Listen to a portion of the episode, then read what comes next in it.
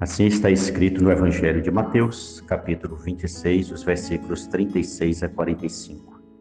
Em seguida foi Jesus com seus discípulos a um lugar chamado Getsemane e lhes disse: Assentai-vos aqui enquanto eu vou ali orar.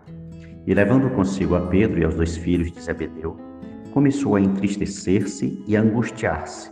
Então lhes disse: A minha alma está profundamente triste até a morte. Ficai aqui e vigiai comigo. Adiantando-se um pouco, prostrou-se sobre o seu rosto, orando e dizendo: Meu pai, se possível, passe de mim este cálice. Todavia não seja como eu quero, e sim como tu queres. E voltando para os discípulos, achou-os dormindo e disse a Pedro: Então nem uma hora pudestes vós vigiar comigo? Vigiai e orai para que não entreis em tentação. O espírito, na verdade, está pronto, mas a carne é fraca. Tornando a retirar-se, orou de novo, dizendo: meu pai, se não é possível passar de mim este cálice sem que eu beba, faça-se a tua vontade. E voltando, achou-os outra vez dormindo, porque os seus olhos estavam pesados. Deixando-os novamente, foi orar pela terceira vez, repetindo as mesmas palavras. Então voltou para os discípulos e lhes disse: Ainda dormis e repousais. Eis que é chegada a hora e o filho do homem está sendo entregue nas mãos de pecadores. Interessante que para as coisas boas da vida, nós sempre nos preparamos, uma festa, um casamento, um aniversário, e muitas vezes até com bastante antecedência. Mas nós não nos preparamos para as coisas ruins da vida, e principalmente quando nós somos os protagonistas dos reveses da vida. Quando Deus criou o homem, Deus não criou o homem para o sofrimento, mas quando o pecado entrou no mundo, o sofrimento veio junto. E de lá para cá, Vez ou outra nós passamos por algum tipo de situação que nos causam dor, aflição e sofrimento.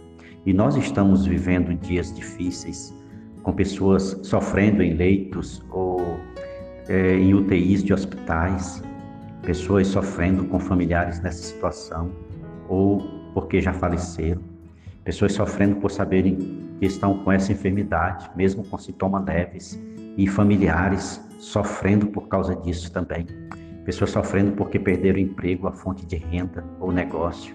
Pessoas sofrendo porque estão devendo, porque seus recursos estão se acabando e não sabem mais o que fazer.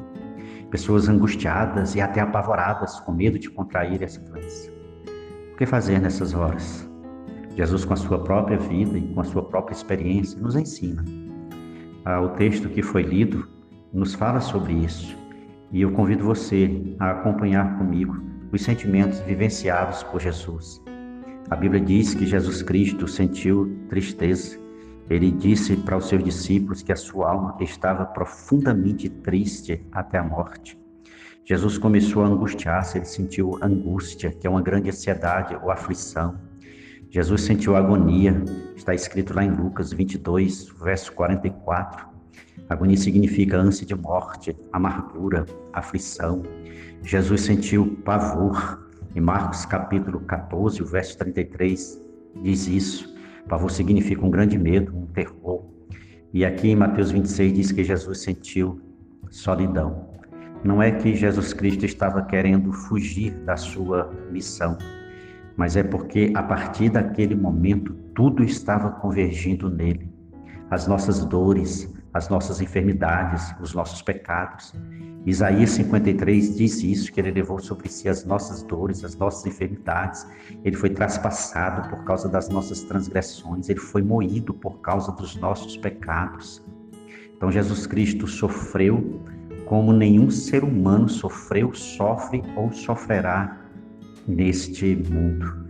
E porque ele sofreu tamanha dor, ele também entende o sofrimento pelo qual você, porventura, esteja passando.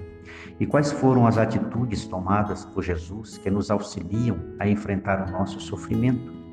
O texto lido diz que Jesus procurou o Pai, ele foi orar, ele colocou-se diante de joelhos, diante de Deus e orou com intensidade. O texto também diz que Jesus abriu seu coração ao Pai, quando ele diz ao Pai que, se possível fosse, passasse dele aquele cálice. Mas ele se submeteu à vontade do Pai quando ele diz: Todavia não seja como eu quero, e sim como tu queres. e ele perseverou na presença do Pai.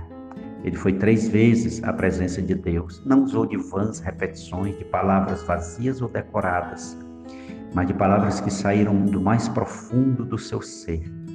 Mas ele procurou o Pai, ele abriu seu coração ao Pai, ele se submeteu à vontade do Pai e ele perseverou na presença do Pai.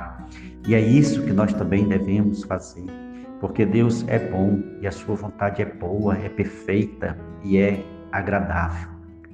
Então ficam duas perguntas: o que fazermos como cristãos e como igreja diante do sofrimento alheio? E segundo, o que fazermos como cristãos diante do nosso próprio sofrimento? Diante do sofrimento alheio, nós não podemos dormir. Eu estou aqui usando uma metáfora do que aconteceu com os discípulos de Jesus, porque uma pessoa quando dorme, ela não vê, ela não percebe. Jesus estava sofrendo ah, e os discípulos não viram, não perceberam e nós temos que estar alertas para o sofrimento das pessoas que estão próximas a nós.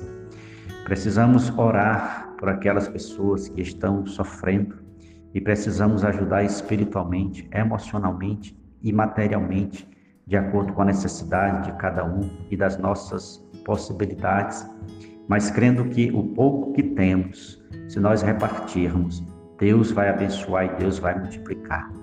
E o que fazemos como cristãos diante do nosso próprio sofrimento? Seguimos o exemplo de Jesus, irmos a Deus e contarmos os motivos do nosso sofrimento. E podemos e precisamos confiar em Deus de todo o nosso coração.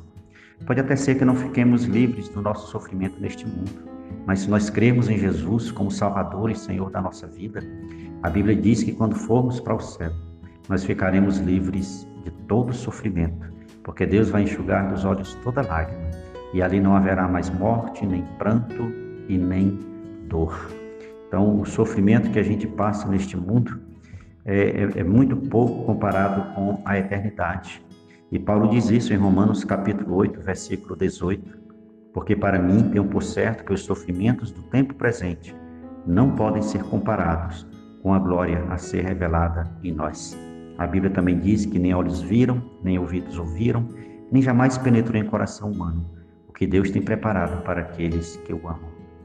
Que você possa entregar a sua vida a Jesus, que você possa entregar seus problemas a Jesus, que você possa entregar o seu sofrimento a Jesus, porque Ele lhe entende, Ele lhe compreende, Ele achou solução para os problemas dele e Ele tem as soluções para o seu problema.